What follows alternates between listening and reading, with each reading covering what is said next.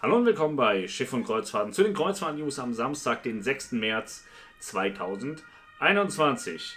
Und zwar geht es heute um TUI Cruises. Die haben den Plus-Tarif freigeschaltet für blaue Reisen. Die neue Crystal Endeavour ist unterwegs auf Sea Trials. 31,7 Millionen Kreuzfahrtgäste werden erwartet in 22. Es gibt eine Schiffsauktion, in der keiner das Schiff kaufen möchte. Dann hat die Odyssey of the Seas wohl einen Corona-Verdacht an Bord. Ganz Griechenland wird zum Risikogebiet erklärt, was vielleicht auch erklärt, warum Tui Cruises dort nicht fährt. Australien hat den Kreuzfahrtbann verlängert und Fred Olsen möchte eine Weltreise auflegen in 23. In 80 Tagen um die Welt müssen sie ganz schön schnell fahren. Wir fangen an mit TUI Cruises. Und zwar gibt es die Reisen im März 12.3., 18.3., 19.3. im Purtarif und die Reise am 26.3., 1.4., 2.4., 8.4. und 15.4. im Plus-Tarif. Sie kriegen es also nicht mehr hin, ihre Preise durchzusetzen. Jetzt wird es sehr spannend, denn Aida Cruises startet am 20. März mit der Perla und hat die Reisen aufgelegt auf den Kanaren bis in den Mai hinein.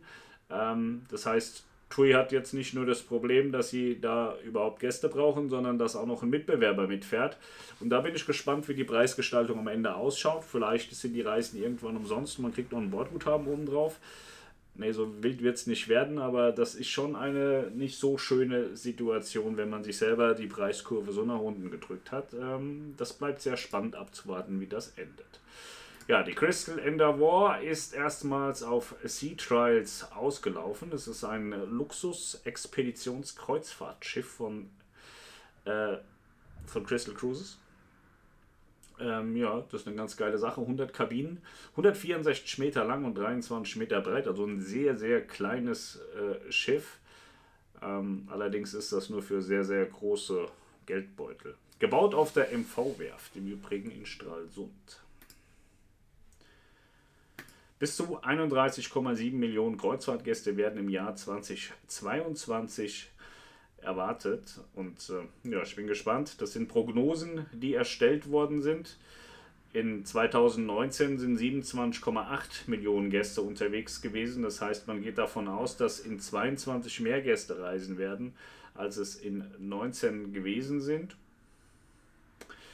Ja, ich weiß nicht, ob das so passieren wird. Aber wenn alle Schiffe im Dienst sind in 22 und dadurch, dass ja auch die Kapazitäten nochmal hochgefahren worden sind, klar, es wurden Schiffe verschrottet, aber die Neubauten, die in Dienst gestellt worden sind und in Dienst gestellt werden, fangen die Minderkapazität, die da weggefallen ist, deutlich auf. Also die, wird, die Kapazität wird trotzdem noch größer, trotz dass Schiffe verschrottet worden sind.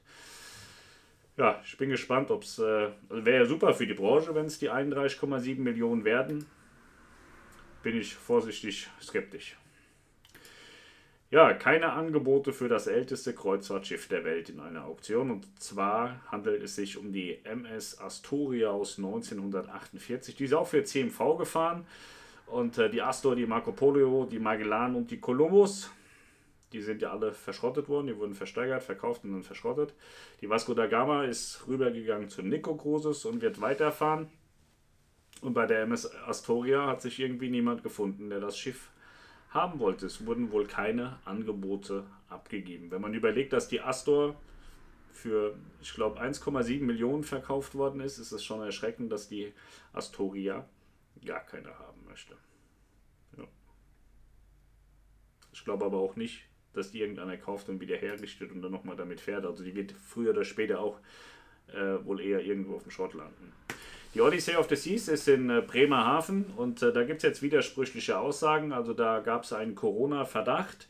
Ich habe heute gehört, dass sich der Verdacht nicht erhärten konnte, dass äh, drei Menschen getestet wurden, äh, erstmal positiv und jetzt negativ und sie eigentlich heute auf Sea Trials auslaufen soll.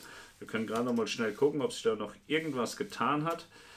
Ähm, aber es war erstmal so, dass keiner von Bord gehen durfte in Bremerhaven, weil es eben den Corona-Verdacht gab.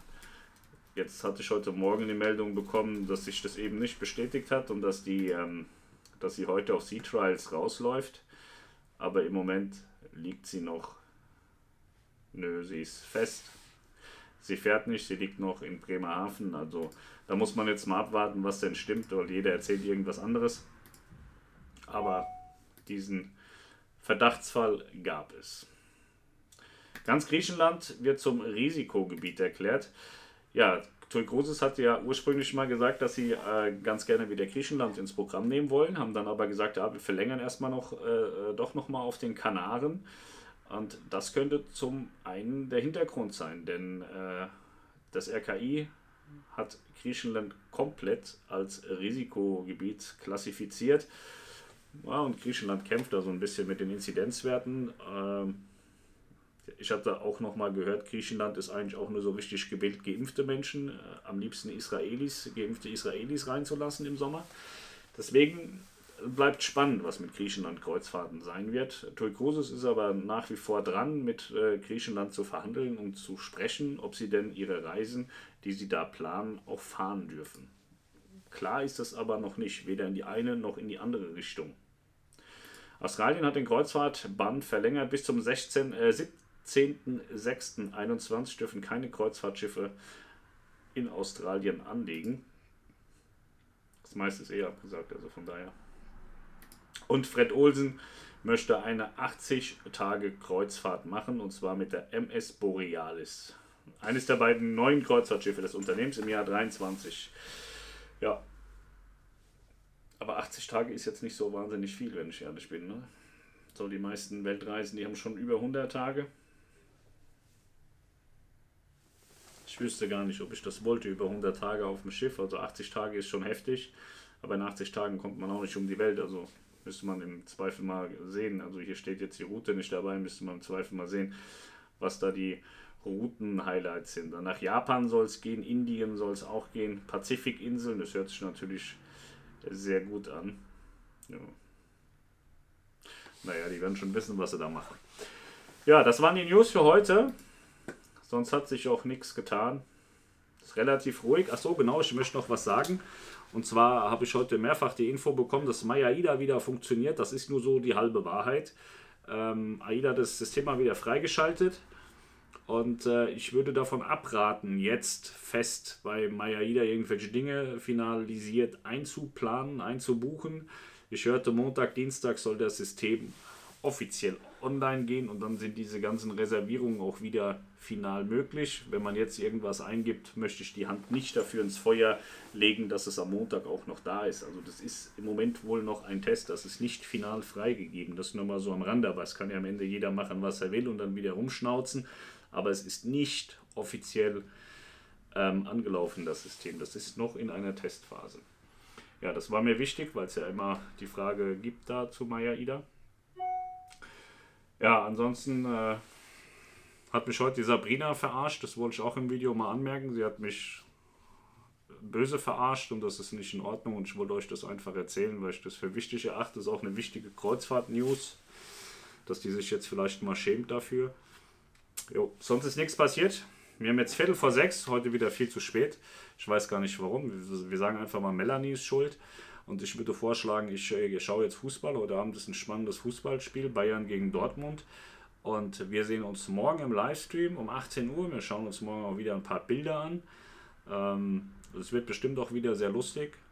Und äh, Melanie bekommt in der Lounge ganz viel Rückmeldungen von Menschen, die sagen, dass meine Streams ganz toll sind. Was mich verwundert ist, dass die Menschen tatsächlich, wie die YouTube-Statistik es auch hergibt, über 60 Jahre alt sind. Also meine Hauptkernzielgruppe ist über 60 Jahre alt. Das finde ich wahnsinnig interessant und spannend, weil ja viele sagen, oh Gott, das ist ja alles nur Schauspielerei und Blödsinn und Scheiße, was der da macht. Ähm, Finde ich geil. Also wirklich, mich freut es wirklich, dass ich da nicht irgendwelche Zwölfjährigen bespaß, sondern dass gestandene Menschen mitten im Leben sagen, das gefällt mir, die Infos sind geil, äh, der, der, der macht äh, gute News, der äh, hält uns auf dem, auf dem Laufenden und lustig ist es am Ende auch noch ein bisschen. Das finde ich wahnsinnig gut, das äh, freut mich wirklich.